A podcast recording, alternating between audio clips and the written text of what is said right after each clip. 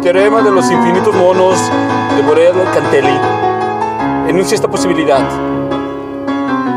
Si un infinito número de monos mecanografiaran por un intervalo infinito de tiempo, podrían escribir cualquier texto posible.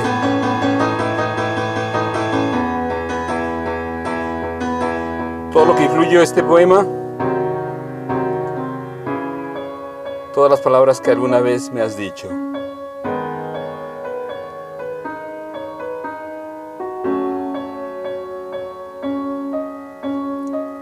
Variación tercera. Texto José Manuel Gallardo.